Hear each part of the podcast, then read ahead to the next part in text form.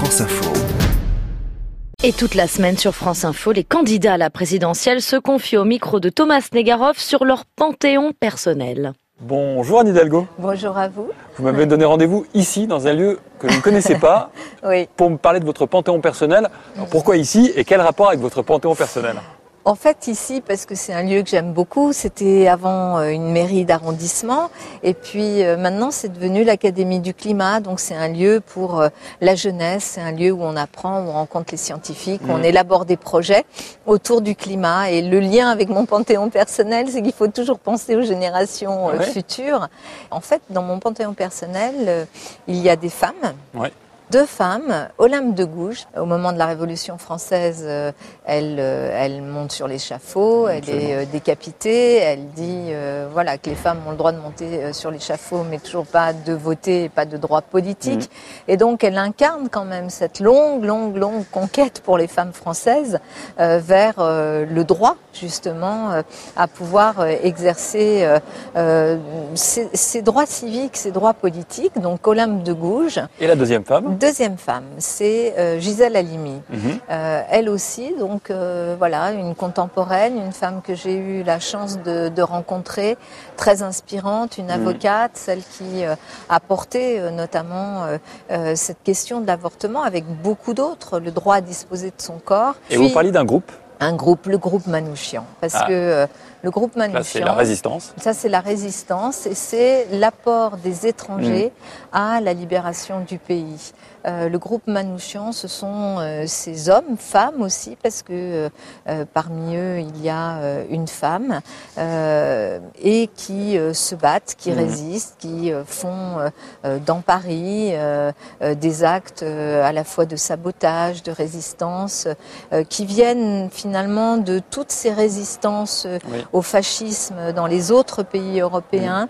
Ensemble, euh, ils vont euh, essayer justement euh, de contrecarrer, de donner à, à la résistance ici en France euh, aussi euh, une force. Ils vont finir de manière tragique. Et ils vont finir de Ouais. manière tragique puisqu'ils vont être exécutés Mm. au petit matin euh, au Mont Valérien, à la- dans la clairière du Mont Valérien. Et euh, ce groupe, pour moi, mérite aussi Mm. d'entrer au Panthéon parce que c'est aussi euh, un groupe qui se bat pour les valeurs, Ouais. les valeurs euh, de la France, les valeurs euh, républicaines, liberté, égalité, fraternité, qui pour beaucoup de ces femmes et de ces hommes qui se battaient contre le fascisme, qui s'étaient battus dans leur pays euh, euh, respectifs, sont venus ensuite Mhm. se battre euh, ici en France parce que pour eux, euh, l'adhésion à ces valeurs faisait que la France était aussi euh, leur pays.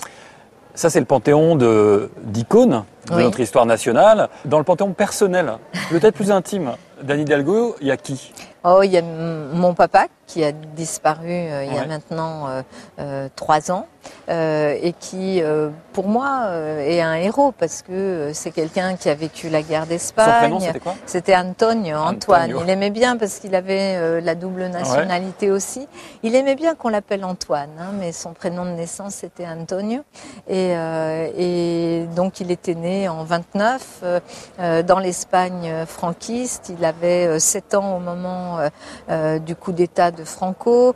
Euh, il fait ce que l'on a appelé la retirada, c'est-à-dire cet exode euh, du sud. Il était de la région de Malaga. Mon grand-père était républicain espagnol. Et donc il se retrouve euh, exilé euh, euh, en, en Catalogne. Avec euh, ses parents? Avec ses parents, avec ses frères et sœurs, jusqu'à ce que la Catalogne tombe, Tombe. aussi en février 39. Et là, ils euh, franchissent la frontière avec des milliers de réfugiés et ils se retrouvent dans un camp de réfugiés euh, à côté de Villeneuve-sur-Lot. Qu'est-ce que ça a fait dans la formation de la petite fille puis de la femme que vous êtes devenue?